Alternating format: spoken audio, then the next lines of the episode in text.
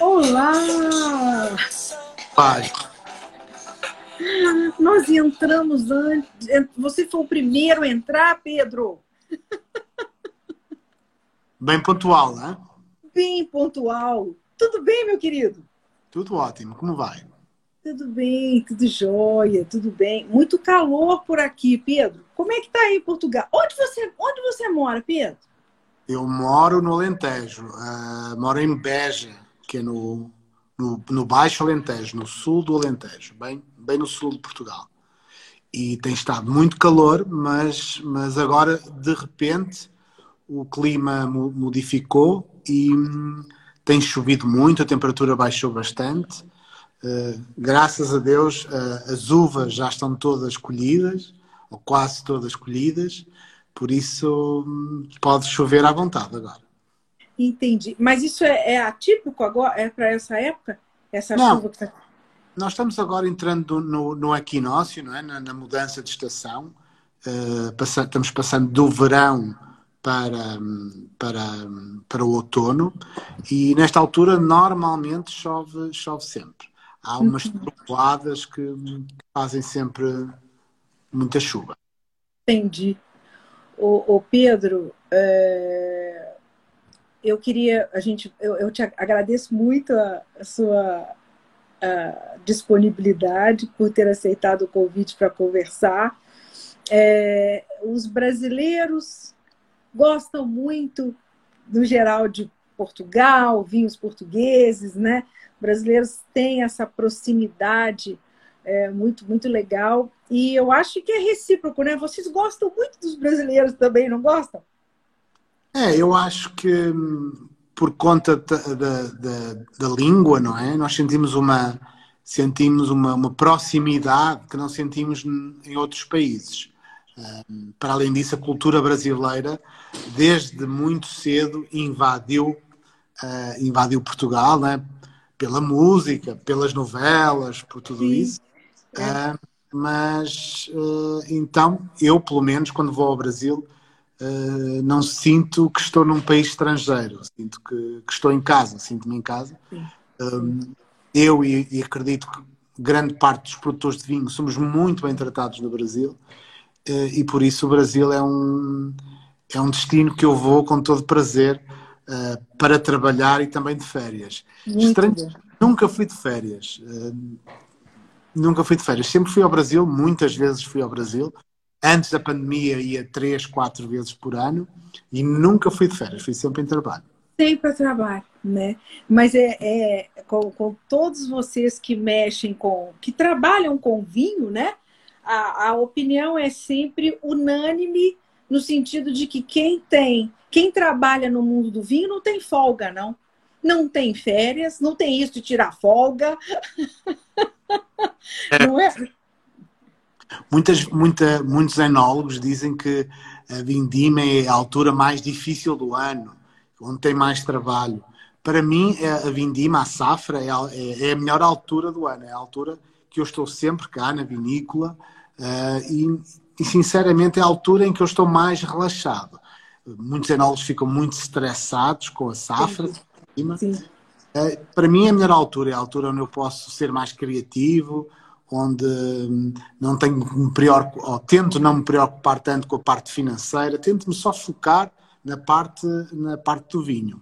E, e, e, vou ficando por cá. No resto do ano, no resto do ano, e fora uh, esta, esta loucura que nós estamos vivendo agora da pandemia, eu viajo viajo muito. Nós, uh, nós, nós vendemos para muitos países, tanto na Rocim como na Bujador, uh, e eu faço questão de, de, de, acompanhar os mercados que os mercados que no fundo que trabalham o meu vinho e que naturalmente precisam e, e ficam muito agradados com, com a nossa presença. Com a presença, né? É, é. Não há ninguém melhor para vender o nosso vinho do que nós próprios, não é? Então é essa, essa necessidade de, desse acompanhamento. Pedro, como é que é a sua, a sua história com o vinho, né? Como é que você, você nasceu numa família de viticultores? Você nasceu já inserido no mundo do vinho, não? Não, a minha família não tem nada a ver com o vinho. Eu não sou, eu não sou, nem sequer sou do Alentejo, sou do Porto. A minha família estava ligada à produção de rolha, de rolha para o vinho, mas não era no vinho diretamente. Uh, ou seja, na minha casa sempre houve muita cultura de vinho, sempre houve muito vinho, sempre o vinho é uma, é uma, é, uma, é algo que faz, faz parte da cultura portuguesa, está entranhada em nós. Uh, e, e, foi uma coisa quase que natural esta, esta, esta minha ligação ao vinho. Uh, depois fui estudar para enologia, para a Universidade de Vila Real, no, no coração do Douro, ou junto ao Douro, aliás. E, e depois seguiram-se vários trabalhos no, no, no, vinho do Porto, depois viajei para a Austrália, depois quando regressei da Austrália comecei na Herdade dos Gros com Luís Duarte, um, e depois com o meu projeto pessoal, o Bujador, e também um, a Herdade do Rocinho, onde, onde sou o diretor e o enólogo. O Pedro, você nessa, nessa sua jornada, Austrália e outros lugares que você trabalhou, você teve mentores, pessoas importantes que te ensinaram muitas coisas. Quem foi assim o seu grande mentor?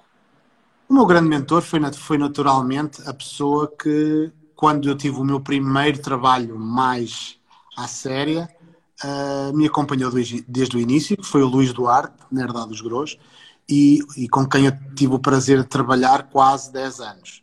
Um, e então, naturalmente, é incontornável, um, é incontornável que o Luís Duarte foi de facto o meu mentor uh, no mundo dos vinhos. Legal. E no caso, quando foi. Há, há, há quanto tempo você trabalha no Rocim, na herdade do Rocim? 2013. Desde 2003?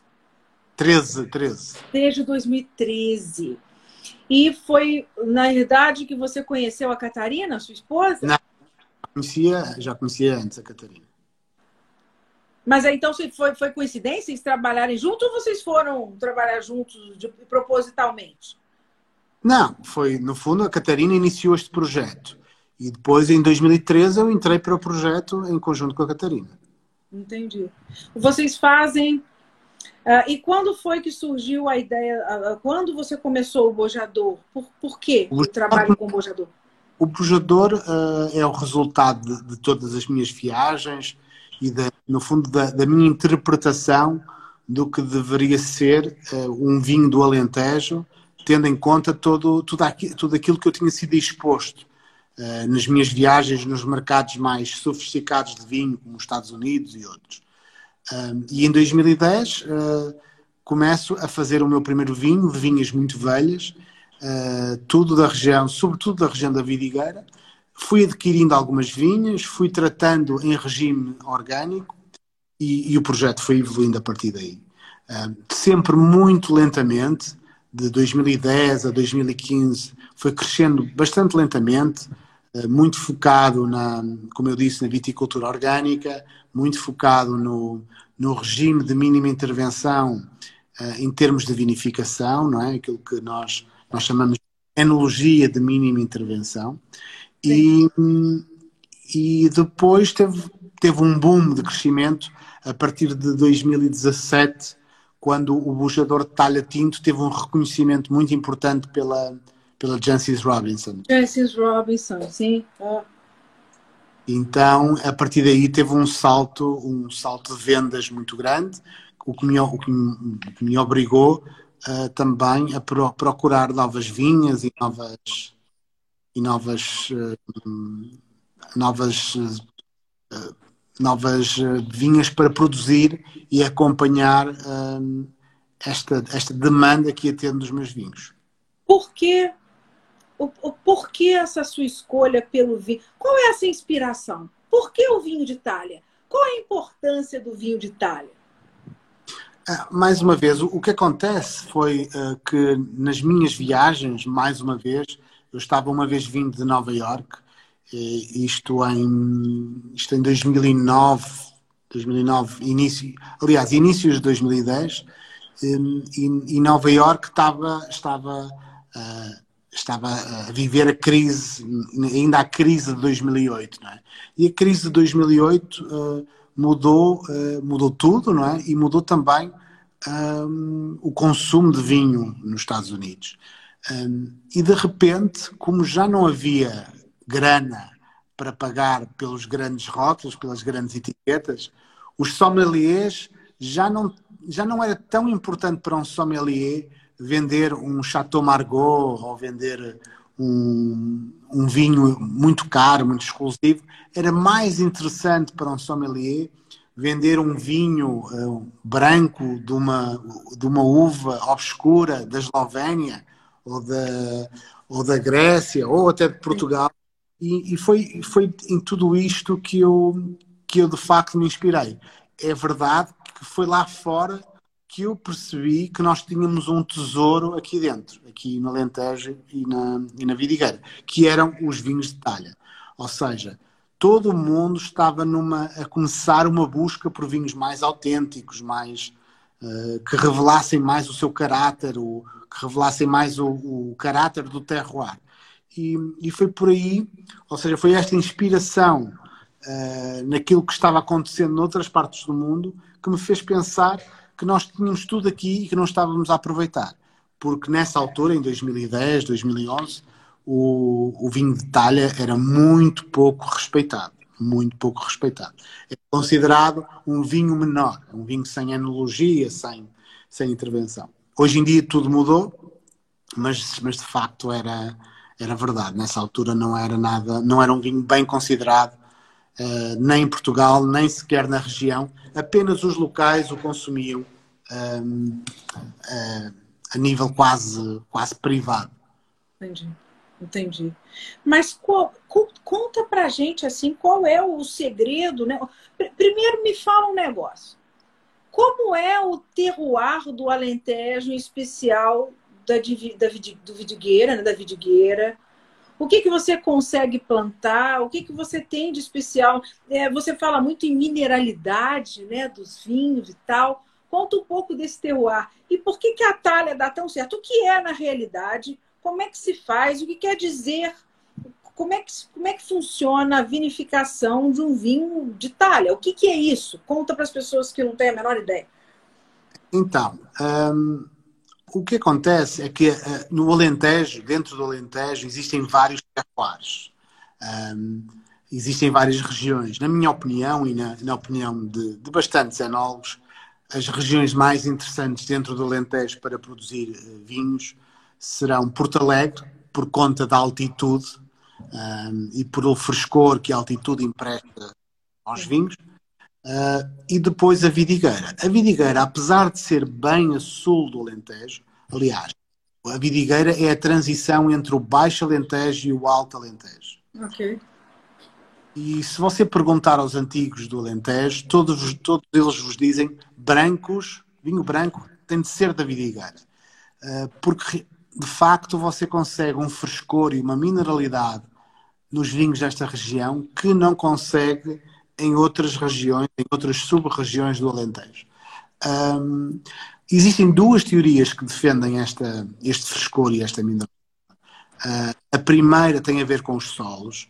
Nós temos uma uh, afloramentos graníticos e de, e de xisto na vidigueira, ao contrário do resto da região, uh, que, é, que, que, tem mais solos de, de origem argilosa, de argila. Uh, e isso contribui com certeza para, para esta mineralidade perceptida no vinho. Outra teoria diz que os vinhos do Atlântico uh, atravessam todo o Alentejo. O Alentejo é bastante plano, é uma, é uma planície, é planície alentejana, e os ventos do Atlântico atravessam toda a região do Alentejo e param exatamente na vidigueira. Porquê? Porque a vidigueira tem um sistema de, de montanha, se quiser, de, de serra, um, e que trava estes ventos que vêm do Atlântico. E o que é que trazem estes ventos? Trazem, uh, sobretudo, níveis de umidade mais alta uh, e uma temperatura mais baixa, sobretudo durante a época da safra, durante a época da vindima. E isto é, isto é a razão de ser da vidigueira. Esta, esta serra do Mendro que trava estes ventos e também a composição dos solos da, da região. Ô Pedro, e nós estamos falando de quais castas aí, no caso, que se dão bem e que, que, que, que são as grandes estrelas do Alentejo? O que, que você tem aí de produção? Na minha opinião, hum, e em termos de brancos, há uma uva, uma casta que se destaca bastante no Alentejo e destaca sobretudo na vidigueira, que é o Anton Vaz. O Anton Vaz nós chamamos muitas vezes a nossa Chardonnay, porque é uma uva, uma casta muito versátil. Dá para produzir vinhos uh, frescos, jovens, aromáticos, fáceis para, para todo mundo, uh, ou também dá para produzir vinhos um, com um estilo mais reserva, fermentado em barrica, com estágio em barrica. Uh, e o Anton Vaz é sempre, sobretudo aqui na Vidigueira, sobretudo, e se, e se tivermos uma, uma, postura de vinificação de estilo velho mundo, que é o que eu quero ter, e não novo mundo, uh, o, o Anton Vaz apresenta-se sempre com bastante mineralidade, bastante precisão na prova, bastante frescor. E esta é uma das características principais do Anton Vaz, que é a uva rainha da, da região da Vidigueira. Esse aqui, eu não abri agora. Esse que eu tenho em mãos aqui. Esse é o rosé. Oi? Esse é o rosé. Esse é o rosé. Nossa, ele é tão. Esse é o rosé e esse aqui é o branco. É isso. Olha, aqui no caso, nós estamos falando. Estamos falando aqui de quais castas aqui, Pedro? No, no caso do rosé, temos uh, Toriga Nacional e Aragonês. Toriga Nacional é a nossa uva mais emblemática de Portugal. Um, Toriga Nacional e Aragonês, a uva é só ligeiramente prensada, usamos apenas o mosto, o que nós chamamos mosto lágrima, que é hum, apenas o, o sumo da escorrência da, da, uva. Quando começa a prensar com mais força, nós já não usamos esse sumo de uva para fazer o vinho e por isso a cor é tão clarinha. A ideia é fazer uma um impressionante rosa... a cor dele, né? Como é clarinha. É. É, é, é um, um, Existem produtores, que são os produtores da Provence, que são conhecidos pelos rosés e é um, e é um, e é um pouco a nossa inspiração para, para esse rosé, não é? Toriga Nacional dá a componente floral, uh, bastante fresco, bastante seco, e o aragonês que dá a componente mais frutada, mais de, de, hum, muito bacana. Muito bacana. Aí aqui, então, temos o branco aqui nessa garrafa. E aqui você tem Antão Vaz. Eu estou aqui Eita. trabalhando. 50% do corte é Antão Vaz. Uh, e depois tem o Arinto e finalmente o Alvarinho. O Antão Vaz e o Arinto são bem tradicionais do Alentejo. Aliás, o Antão Vaz é só Alentejo, o Arinto está espalhado pelo país inteiro. E o Alvarinho é uma uva mais tradicional do norte de Portugal, Sim. mas que nós temos muito bons resultados aqui no Alentejo também. O Antão Vaz dá o volume de boca, a estrutura, a mineralidade, o Arinto, a acidez, o frescor, e o Alvarinho hum, contribui para a componente aromática. Muito legal. É, eu, eu não atrapalha no seu raciocínio, mas falando um pouco do nome, do rótulo, né? Por que bojador? E esse rótulo é lindo, essa bússola. Conta um pouco da história desse rótulo. É, o bujador, um, o, o bujador é exatamente, vem exatamente das viagens que eu fiz um, uh, por todo o mundo, não é? E no fundo descobri aquilo que eu era ou aquilo que eu queria ser como produtor de vinho quando estava viajando lá fora, não é? E, e o bujador simboliza exatamente isso. O bujador era um cabo que os portugueses tinham, os, os navegadores portugueses tinham que atravessar uh, para irem descobrir novos mundos. E é, no fundo, esta metáfora que eu utilizei um, para o meu projeto e para a minha vida, não é? E, e, o, e o poema diz que quem quer passar além do abujador tem que passar além da dor. E no fundo é, porque não há. Para crescer tem que se sofrer. E, e, e, e é isso. E, e, é isso que é o. Foi essa a inspiração para o rótulo e para a marca Bujador. Que bacana, que bacana. É, aí eu, você estava falando da, da, do terroir, né? E aí eu, puxo, eu acabei puxando o vinho errado aqui, você falou um pouco do rosé, porque você estava falando das castas brancas. Então você tem a Antão Vaz E no caso uh, da, da, da, Aqui, no caso desse blend, desculpa, você falou da, da Alvarinho, qual a outra que você falou que tem aqui? Tem Anton Vaz, Arinto. Arinto, isso. E Alvarinho. E, e Alvarinho. E, mas todas elas são plantadas aí no Alentejo. Tudo, né? Tudo vidigueira. Tudo vidigueira. E o que, que você sente no caso da com relação ao Alvarinho, por exemplo? na diferença do seu alvarinho para o alvarinho, por exemplo, de, diria da, da, da, lá de cima do, do, da região do Vinho Verde e tal. O que há de diferente aí que é, que é interessante? É, o, o alvarinho aqui, nós estamos a falar de uma região bem mais quente que a região do, do alvarinho no norte de Portugal. Então vamos ter um vinho mais, se calhar, mais exuberante aromaticamente, mais frutado, um, e, e se calhar um, vinhos mais cheios, com mais volume de boca e menos, naturalmente, acidez. Nós, para equilibrar a acidez, usamos o arinto. O arinto que você falou que traz a acidez do, do blend, né? Bem legal, bem legal. E em relação a castas tintas, né? Com o que que você trabalha aí de mais interessante? É, aqui a gente está hoje, aqui na minha mão nós temos Aqui, Pedro, o, o pessoal da, da Wine Lovers não conseguiu me mandar o seu vinho de Itália. Parece que está em falta aqui. Então, para receber. Então, eu não recebi o vinho de Itália, ainda não conheço o vinho de Itália. Ah, mas aqui no caso, esses três que nós temos aqui, todos aqui, tudo que você produz, como você falou, você se preocupa com a menor inter, intervenção e nós estamos falando de todo um plantio orgânico, viticultura orgânica. É, é assim que você trabalha, né, Pedro?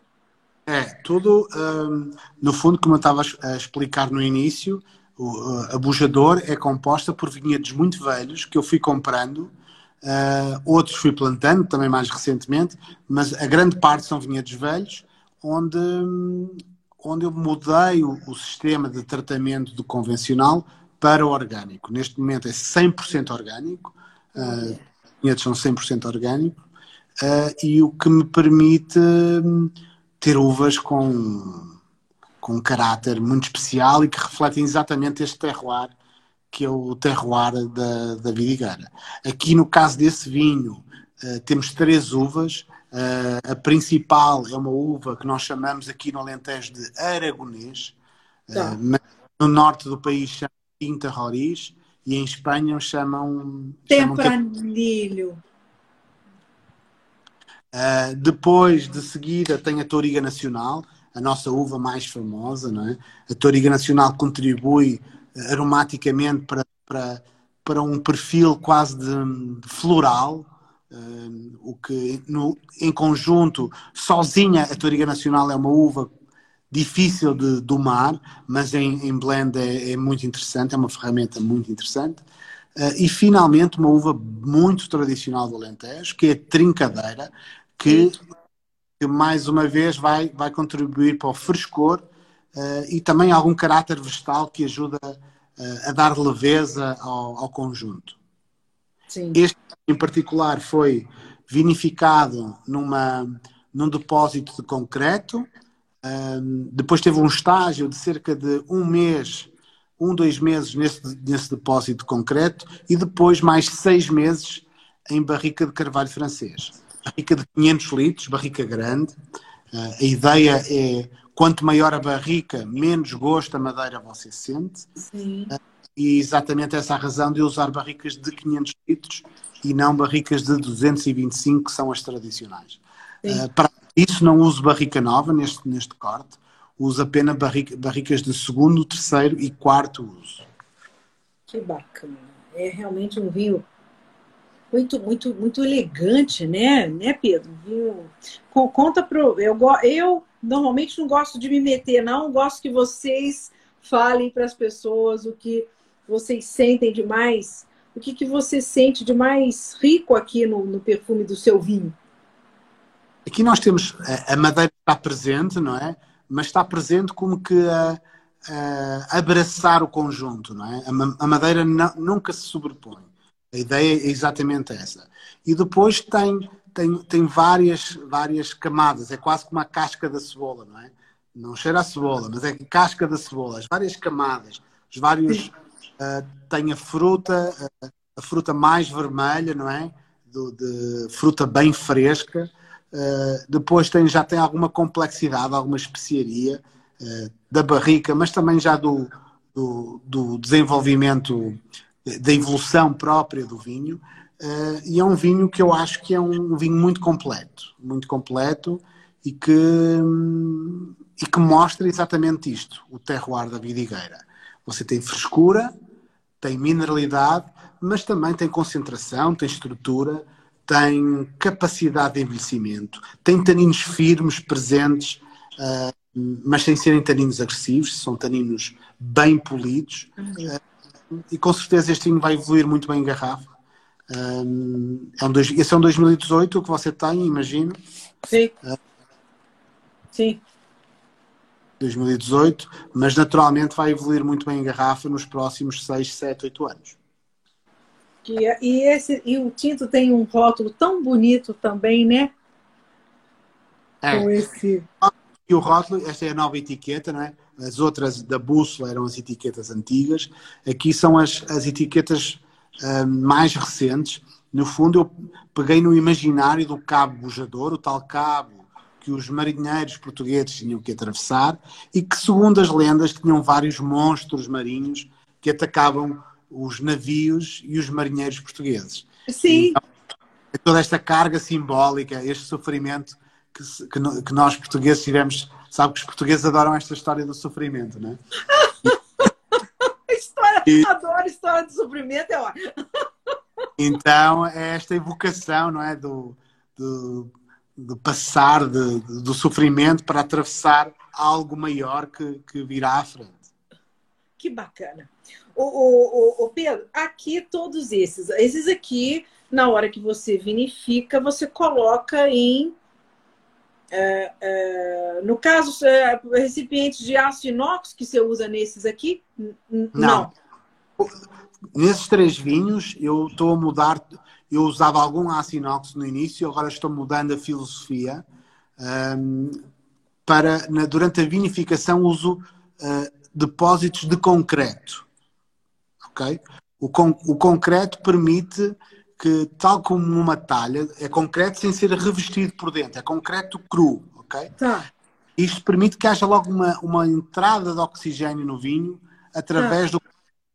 E isto dá uma, uma energia especial uh, aos vinhos.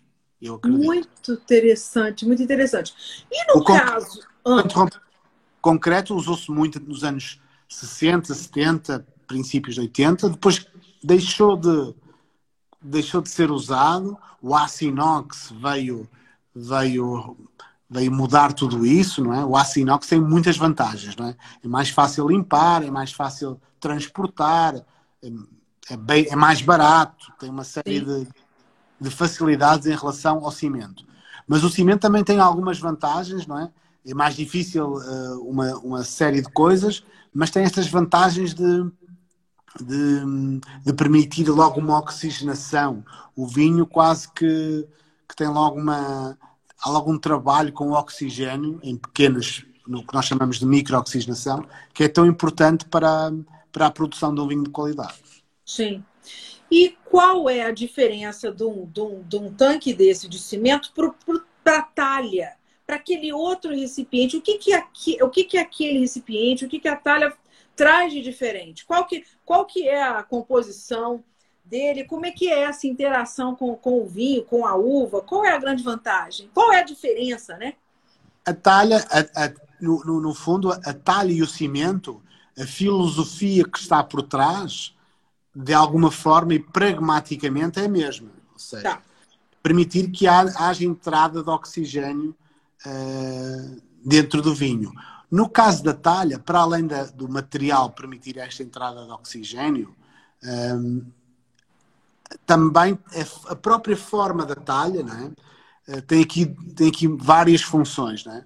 Se quiser uma função mais holística, mais romântica, tem a forma de um ventre materno. É? Que legal! É, que podemos, legal. podemos ir por aí, é, é a forma perfeita para a produção, para a criação de, do que quer que seja, mas também uh, este movimento, e agora sendo menos holístico e mais científico, uh, a forma de, de, esta forma da, da ânfora, não é? a forma arredondada, uh, promove um movimento constante do vinho dentro da, da, própria ânfora, dentro da própria talha. Ou seja, este, esta, esta forma faz com que haja uma, quase que uma batonagem natural tá. e, no fundo, um, faz com que o vinho seja, tenha um lado, um lado mais cremoso, mais, com maior volume de boca e os vinhos ficam, de facto, com um perfil diferente. E no caso desses que você faz em ânfora, né, na talha, você deixa as, as, um, um, contato com as cascas, você deixa tudo lá, ele é um vinho que, no caso dos brancos, por exemplo, é, um, é aquele vinho que todo mundo chama de laranja, ou nós estamos falando de vinhos diferentes? Não, é, vou, neste caso, no, no, no caso do, dos vinhos de, de ânfora, uh, nos meus vinhos de ânfora, nos meus vinhos de talha, eu deixo a casca da uva uh, dentro do vinho durante cerca de 5 a 6 meses. Okay? Uh, aliás, para ser um vinho de talha, ou seja, o vinho de talha é uma certificação específica dentro dos vinhos do Alentejo. Tem uma série de regras que, que temos que obedecer para se chamar vinho de talha, e uma, e a, uma das principais regras é que o vinho fique em contacto com a casca da uva pelo menos até o dia 11 de novembro, que é o dia de São Martinho, o dia tradicional aqui no, no Alentejo e no país, mas muito no Alentejo, que é um dia onde se, em Portugal diz dia de São Martinho, vai à adega ou vai à vinícola e prova o vinho. Ah, que legal. E então esta, há esta tradição e, e, de facto é uma regra para ser vinho de talha tem que ficar no mínimo até o dia, de, dia 11 de novembro. Nós, no nosso caso, no, no deixamos até janeiro, fevereiro do ano seguinte. Ou seja, fica desde setembro, até agosto de setembro, até janeiro, fevereiro do, do ano seguinte. Que espetáculo! E aí, qual é o resultado desse vinho? O que, que você tem ao final desse período? No caso, uh, no caso dos, dos vinhos brancos, e como você disse, e muito bem, você tem aquilo que se chama, e que agora está muito na, na moda, que são é. né? os, os, orange wines. Hum, ou quem, há quem chama os vinhos âmbar, né? Uh, que são os vinhos originais de, desde sempre. Existem duas regiões no mundo que mantiveram esta tradição dos vinhos de talha. Um são aqui no Alentejo e a outra região é a Geórgia. E ao final, de facto, ao final de seis meses, no caso dos brancos, eu tenho um vinho laranja, é um vinho branco, mas com uma cor bem mais carregada, com mais estrutura, um, mais tudo, não é? Um vinho mais completo, não é? E no caso dos tintos, uh, também temos isso, temos um vinho mais autêntico, com mais estrutura, mais, mais caráter, mais personalidade, por ter ficado todo estes, todos estes meses em contacto com a casca da uva sensacional. Muito deve, eles devem ser. Eu, eu não tive ainda experiência com seus vinhos, mas eu já experimentei alguns aqui do Brasil, de alguns produtores brasileiros que estão fazendo, e realmente é, é, vinhos, vinhos laranjas, com uvas brancas, né? E realmente é um vinho que, para quem nunca teve contato, é um vinho extremamente interessante, diferente. Ele é tudo, ele é diferente de tudo que a pessoa já conheceu em termos de branco, né? né? né, Pedro? Imagina o, tinto, que interessante que ele deve ficar. É, são vinhos, uh, são vinhos muito diferentes. Ou seja, não acredito que seja um vinho para um consumidor iniciado. Ou seja, um consumidor que está agora começando a degustar vinhos, a tentar entender de vinho, não é um vinho fácil. Nem o branco, nem o tinto. Então, uh, eu sugiro que vão experimentando e que mantenham a mente aberta, porque um, à primeira fácil, não, é fácil. Então, é, se a pessoa for, for, pega de surpresa, ela, né, ela, ela, ela precisa entender o que é, precisa entender é. o que ela está tomando, né? É Para não, to, não tomar susto. E como é que está o mercado? Ah, qual foi? É, ah, foram os vinhos de Itália que a Jancis Robinson experimentou? Foi, foi o Bujador Vinho de Talha 2015. Então, ah. o que é a, a Jancis Robinson foi convidada pela revista de vinhos para vir a Portugal e, e escolher os 10 melhores vinhos nos últimos 10 anos em Portugal. Uh, e escolheu o Barca Velha, escolheu o Poeira, escolheu Soalheiro Primeiras Vinhas, escolheu Luís Pato, Grams do vinho do Porto, bem, uma série de nove vinhos de várias regiões e do Alentejo o único vinho que ela escolheu foi o Bujador Vinho de Talha Tinto 2015, o que foi muito, muito interessante. Eu imagino. E aí você falou que a partir de então uh, o negócio mudou também, né? É. A procura, o é, interesse. Depois aceleraram bastante a partir daí. Aceleraram bastante a partir daí. Ô Pedro, e aí como é que é o como é que como é que você nota o mercado com relação, né? A, a, como é que é o consumidor desse tipo de vinho? Está crescendo? Como é que é aí em Portugal? Você sente os seus vinhos no geral mais mais aceitos aí dentro de Portugal ou você trabalha mais com exportação? Eu trabalho muito mais com exportação, sempre foi essa a minha vocação, não é? Uh, sempre como sempre viajei muito então, o, o, a exportação é o, é o mercado onde eu me sinto mais à vontade. Uh, mas também cá em Portugal, os vinhos de talha começaram a ter um crescimento e um interesse que não tinham há uns anos atrás. Eu acredito que este interesse, mais profundo tem ser, em Portugal cerca de dois, três anos. Há cinco anos atrás era apenas uh, um vinho de, daqueles conhecedores que, que andavam garimpando por coisas únicas e, e muito diferentes. E há 10 anos atrás ninguém tomava vinho de talha ou queria saber de vinho de talha. Resumidamente, é assim a história. Muito legal. E como é que está, como é que tá assim? Quais são os projetos, os planos que você tem para o Bojador? E como é que foi que o Covid te afetou aí, é, esse período que, que a gente viveu agora? Como é, como é que você enfrentou isso aí? Eu enfrentei com, com alguma calma, não é? Se bem que houve ali, ou existiram ali períodos mais difíceis. Hum, uh, 2019 foi um ano incrível para nós, uh, um ano de, crescimentos inacreditáveis, o melhor ano de sempre do Bujador. Janeiro e fevereiro foram meses extraordinários. Depois, em março, uh, em março tivemos então, com, com a entrada da pandemia em Portugal, tivemos uma travagem a fundo. Abril foi ainda pior. Maio melhorou, junho melhorou ainda um pouco mais, julho e agosto já foram uh, o negócio já foi semelhante, ainda assim inferior uh, a 2019. Por isso sim, sim. Uh, houve aqui um otimismo em julho e agosto. Setembro também está andando, não, também está andando. em Portugal, entretanto, as coisas estão a, a piorar outra vez nada de muito dramático, não é? 700 casos por dia. Ah, Maria.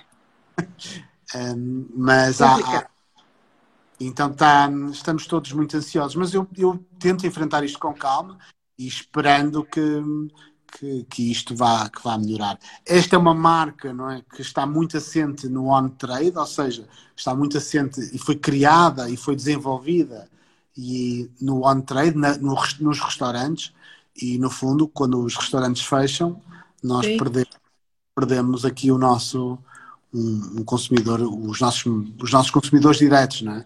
Sim.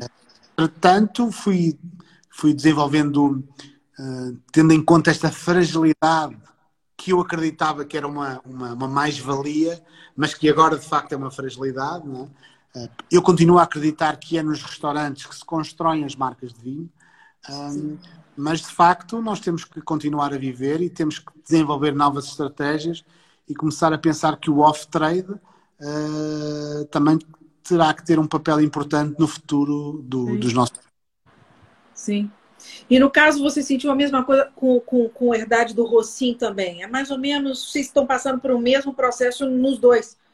Herdado, herdado Rossim faz bastante mais. Herdado Rossim, o ano passado, 2019, vendeu um milhão de garrafas o Bujador, o ano passado, vendeu quase 400 mil garrafas. Ou seja, é uma, é uma, é uma escala diferente, mas o, o, o perfil de cliente é, é mais ou menos semelhante. Mais ou menos semelhante. Sim. Ó, oh, Alexandre, oh, Alexandre, querido. Você ficou aí até agora, meu querido. Coisa boa. Ele entrou logo no início ah, aí. Abraço, Ale. Obrigada, obrigada. É, o Pedro, é, os seus vinhos no Brasil, quem te representa aqui? Como é que o brasileiro compra teus vinhos aqui, Pedro? Então, no, no caso do, do bujador, é a Wine Lovers, um, que faz um trabalho bem interessante, sobretudo, no, sobretudo em São Paulo, mas também noutros estados. E no caso da Rossim, é com a, com a World Wine, um, que, que, faz um trabalho incrível no, em, todo, em todo o país. Sim. Até eu, eu, eu tenho um cupom na, na Wine Lovers para as pessoas que que quiserem adquirir o, os seus vinhos e a da vinha ao vinho. Depois eu coloco no story. E é, é bem legal mesmo. E, e pelo que eu estou sabendo, eles estão esperando o seu vinho de talha. Se não chegou ainda, tá para chegar, né? O Isso. vinho de talha, a gente está falando de uma produção de, de quantas garrafas, Pedro? Muito baixa. Ou seja, o vinho de talha ao contrário dos outros vinhos, é um vinho que é muito difícil você fazer em grande escala. É muito difícil você ter um, ter um vinho de talha com uma grande produção. Por, por várias razões. A primeira razão é que cada talha só faz um vinho por ano. Ok? Cada talha, um vinho só por ano. É, não dá para fazer vários vinhos na. Não é? Você podia fazer um, tirar no aço inox, você coloca a uva, faz o vinho, retira o vinho isso, e outra vez e pode fazer isto 4, 5, 6, 7, 8 vezes, né? Na, tá. na anfalha não, você, a uva fica lá e depois Ela tem que deixa, você tem que deixar lá, é, é. Então isso é logo um grande impedimento para fazer um vinho em maior quantidade. Um, e depois também a própria fragilidade do, do material não permite fazer grandes uh, talhas com, com, com muita capacidade. Por isso, nós, no, no caso da Bujador, fazemos, fazemos muito pouca quantidade, fazemos 7 mil garrafas de branco e 7 mil garrafas de tinto, e, e é isto. E é isto temos na... Por, é por isso que, que, que, que, falta, né? As pessoas compram e acaba. E é. qual é, é ô Pedro, e qual é a longevidade de um vinho desse, do de talha? É, os vinhos de talha, essa é uma pergunta muito interessante, porque os vinhos de talha são, quando são feitos, os vinhos ficam prontos a beber muito rapidamente. É. E normalmente, quando você tem um vinho que fica pronto a beber muito rapidamente, você pensa, bem, se ele está pronto tão rápido, quer dizer que ele vai morrer mais rápido também, não é? Sim. O que eu tenho sentido na, nas. E eu já faço vinhos de, de talha, de ânfora há quase 10 anos, numa, pelo menos numa perspectiva mais consciente, é que, e, e quando vou provando ao longo os vinhos têm evoluído muito bem. Há aqui uma coisa também muito importante, é que eu, para os vinhos de ânfora, para os vinhos de talha, colho a uva bastante mais cedo do que, uh, do que colho para os outros vinhos, ok? Ah. Um, por isso eu vou ter um nível de acidez maior. Uh, bem mais alto uh, do, que, do que nos vinhos vinificados de uma forma convencional. E a acidez é, é, o, é o mais importante para, para você conseguir envelhecer um, de uma maneira positiva um vinho. Interessante isso. Então quer dizer que você, dá, você tem esse cuidado de colher a uva um pouco antes. Não é um pouco, é bastante. Bastante. Mas por, além da acidez, o que, que você. O que, que você. Porque no caso, o que, que você tem em termos de, dos outros, da, da, das outros graus de maturação na uva? Isso não. Para você ter uma ideia, por exemplo, este é o, é o bujador tinto convencional. Este aqui tá. tem 14, ok? Tá. No, no, no, caso do talha, é um, no tinto, por exemplo, no branco você não nota tanta diferença. Mas no caso do tinto, é um tinto com 12. E eu desafio você a encontrar outro tinto do Alentejo com 12 graus de álcool. É, tá. é quase impossível, não é? Não existe mais. Um, e, e a ideia é é mais uma vez esta questão da acidez, não é? E é também ter algum caráter vegetal. Algo que é uma coisa negativa. O, o, que você poderia achar negativo para uma vinificação convencional. Convencional, achar, o erro, achar aquele verde, né? É. Esse lado herbáceo, na talha é uma coisa positiva. Porquê? Porque na talha é uma grande oxigenação e este lado mais vegetal vai se transformar em frescor ok? E então é, é essa a grande, na minha opinião, essa é a grande questão da o grande tema do, dos vinhos de talho, dos vinhos de... É, e aí me parece, desculpa a ignorância, até mais difícil, porque esse antes que você colhe, né? Esse momento anterior, que você tem que colher antes da hora. Isso me parece, às vezes, até mais complicado do que esperar um amadurecimento ideal, né? Porque se você, você escolhe um momento errado também, o resultado que você tem pode ser que fuja um pouco do que você quer, né? Ou, às vezes, muito verde demais, né, né Pedro? É, isso é. O, o, o timing da, da, safra é muito importante. Eu, durante a safra, passo os meus dias, eu como enólogo, passo os meus dias no vinhedo comendo uvas. E ao comer as uvas, vou sentindo a evolução e a direção que está tendo para perceber o, time, o, o tempo exato. exato. É o, pelo álcool, mas é muito pelo comer a uva. Ou seja, eu preciso de sentir o que a uva vai dar ao vinho. Sensacional. E você disse que é um momento que você fica, se sente mais tranquilo. Ainda bem, se você ficasse É a melhor altura do ano para mim. que legal. E a Catarina, ela te ajuda no bojador também ou ela trabalha só no rocinho? A Catarina está 100% no rocinho e, e, e, é uma peça fundamental no rocinho. É a Catarina que toma totalmente conta da, da parte da viticultura da, da Rocim, que, é uma, que já tem uma, uma área bastante considerável de, de hectares de vinhedo, uh, e, e, e, toma conta também de toda a parte de. de tem uma, uma, parte importante na produção, não é? da gestão, da produção, das encomendas, de tudo isso. Que bacana. E vocês têm filhinho, Pedro? Vocês têm filhos? É, tem cinco anos. Cinco aninhos, que legal. Vem aí um enólogozinho, então. É, eu, eu gostava, né? Mas... Que legal, muito bom, parabéns. Pedro, posso te fazer aquelas perguntas para a gente acabar a nossa conversa vamos de uma lá. forma mais pessoal? Então vamos, hein? Ô Pedro, qual é a tua palavra favorita? A palavra que você fala mais? Eu, eu quando, quando eu, eu fiz esta pergunta à minha mulher, qual, a Catarina, qual é a palavra que eu falo mais? E ela de imediato disse perfeito. E eu, de facto, digo muito perfeito. Eu sou um otimista por natureza e quando as coisas correm bem, eu digo muito perfeito. E então é, é a palavra que eu mais uso é perfeito. Muito bom. Agradece a Catarina. Perfeito, muito bom. E qual é o teu palavrão preferido? Você fala para palavrão? Não digo palavrões. Não eu fala? Eu sou do Porto, eu sou do Porto, que é, que é terra onde se diz mais palavrões, mas eu não digo palavrões.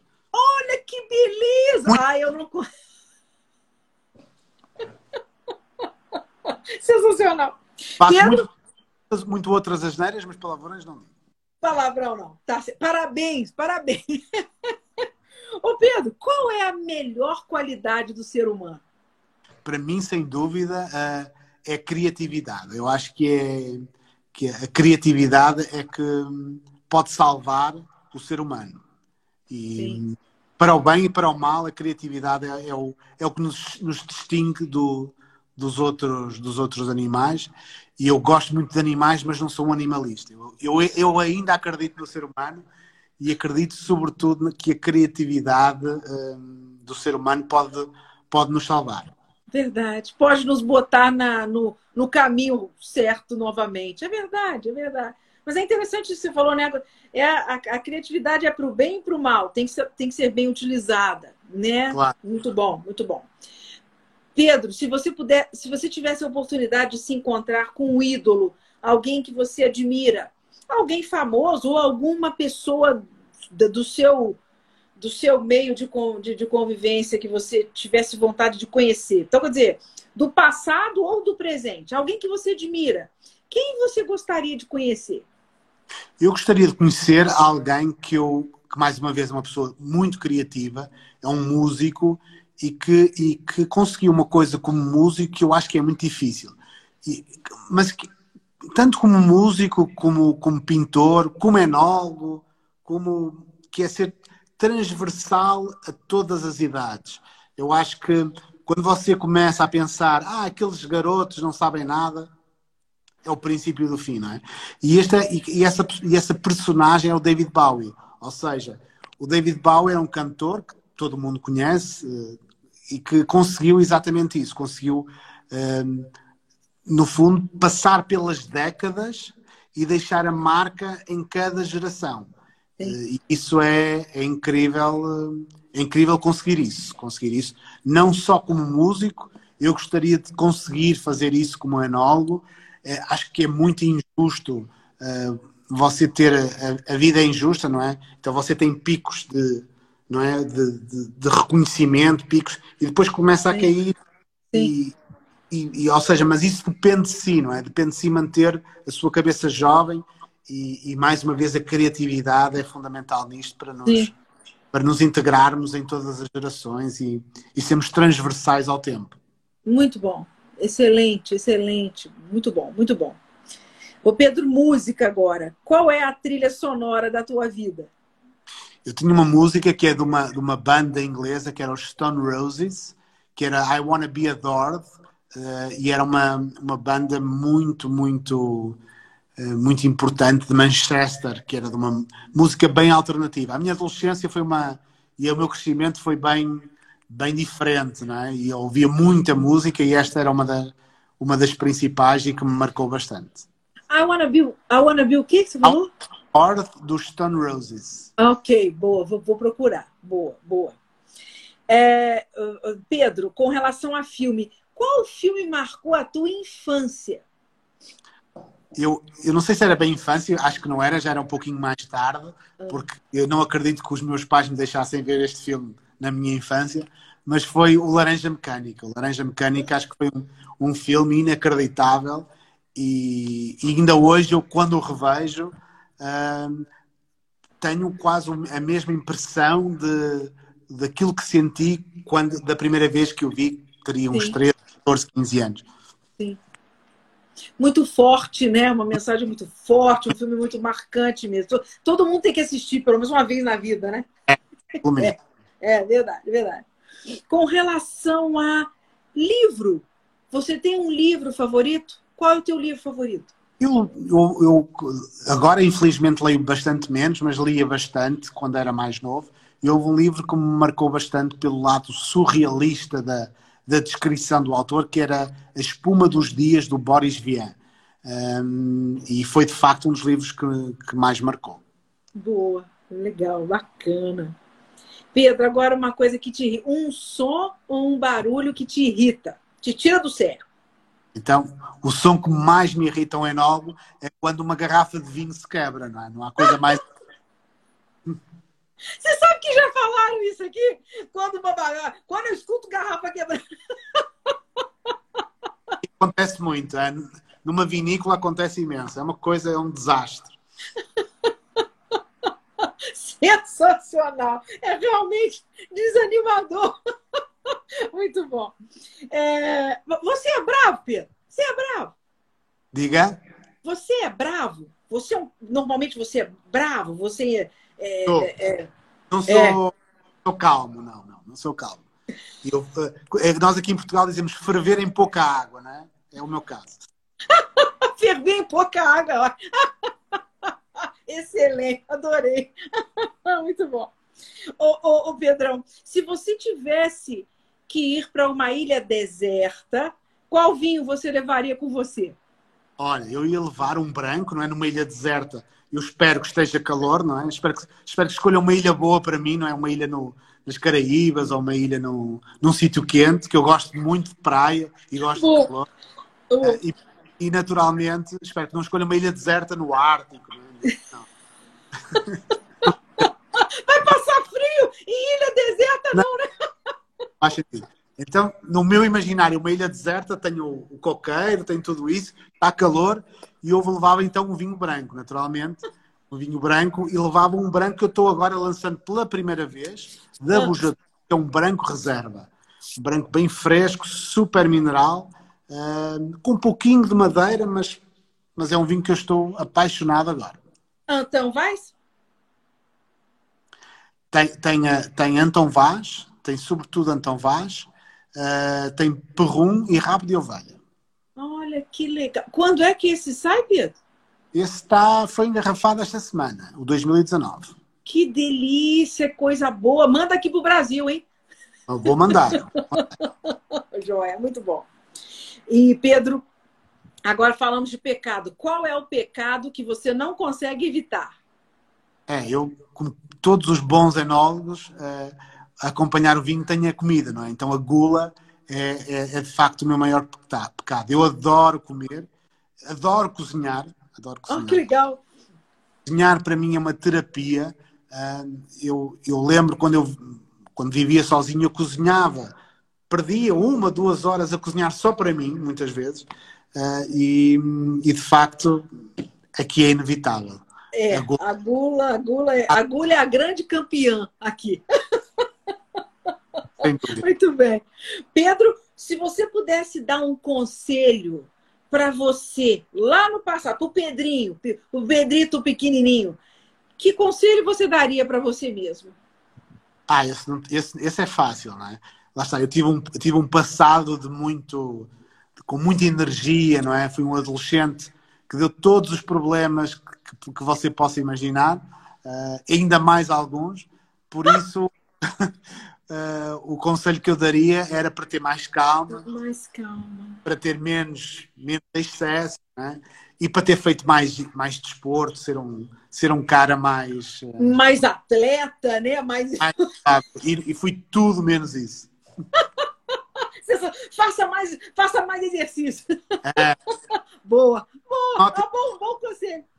E noto que podia ter feito, se eu tivesse feito 10 vezes menos a geneira, ainda assim era muito, né? Então era, tinha sido, agora estava com outra, com outra energia, mas já não posso não. voltar a. Não, mas você, você, fique tranquilo, você, você, se saiu bem, deu certo, deu certo. É, eu acho que eu acho que no meio do risco que nós todos que, que jovens complicados como eu viveram, não é? Porque no meio de tudo isto há um risco associado, também isto fez parte daquilo que eu sou agora, não é? Sim. E, Sim. E, e cá estou, sobrevivi. Sim. Então, você superou né, e está aí firme. É fazendo, fazendo, com certeza, muito bacana. Mas, de qualquer forma, é um bom, bom, bom conselho né, para os jovens. Muito bem. É, não custa nada. Eu acho que fazer, ou seja, vou fazer aquilo, faça só metade que. que depois tu... Já está bom. Boa. E a minha última pergunta para você é: supondo que Deus exista, o que você gostaria de ouvir dele quando chegasse no céu? Ah, eu, chegar, eu, eu gostaria de chegar lá e ele dizer para mim: Olha, Pedro, ainda não chegou a sua hora, volta para trás. Pode voltar! É, eu acho que eu, eu, vi, eu alguém me disse, ou eu vi que a morte, hum, como é que era? Que a morte é como o sol você não pode olhar de frente. É Por isso, era o que eu gostava de lá chegasse. Muito bom, muito bom. Pedro, a gente está aqui com um minutinho, um minuto e vinte aqui do nosso, do nosso tempo. É, eu queria te agradecer demais. Foi um grande prazer, uma alegria estar com você. Prazer te conhecer. Uma pessoa inspiradora, com vinhos maravilhosos. Eu dou a notícia quando abrir os outros. E te agradeço muito a, a, a teu tempo, a tua disponibilidade. E quando vier ao Brasil, vamos combinar de encontrar. E eu vou te fazer uma visita aí em Portugal, aí no Alentejo. Vamos sim. Mal isto melhor, né? Aí no Brasil também não está muito fácil, não é? Mas, mas vai melhorar. Não? É? Agora, sim. acho que já, já não tem outro remédio. Agora o caminho é para melhorar. Com certeza. Saúde, saúde, tudo de bom. Grande beijo para Catarina. E para todos aí. Muito obrigada. Gente, obrigada, obrigada pela presença. Uma boa noite, bom final de semana para todos. Obrigada, Pedro. Obrigado. Tchau, tchau. Um grande beijo. Tchau, gente. Obrigada. Tchau.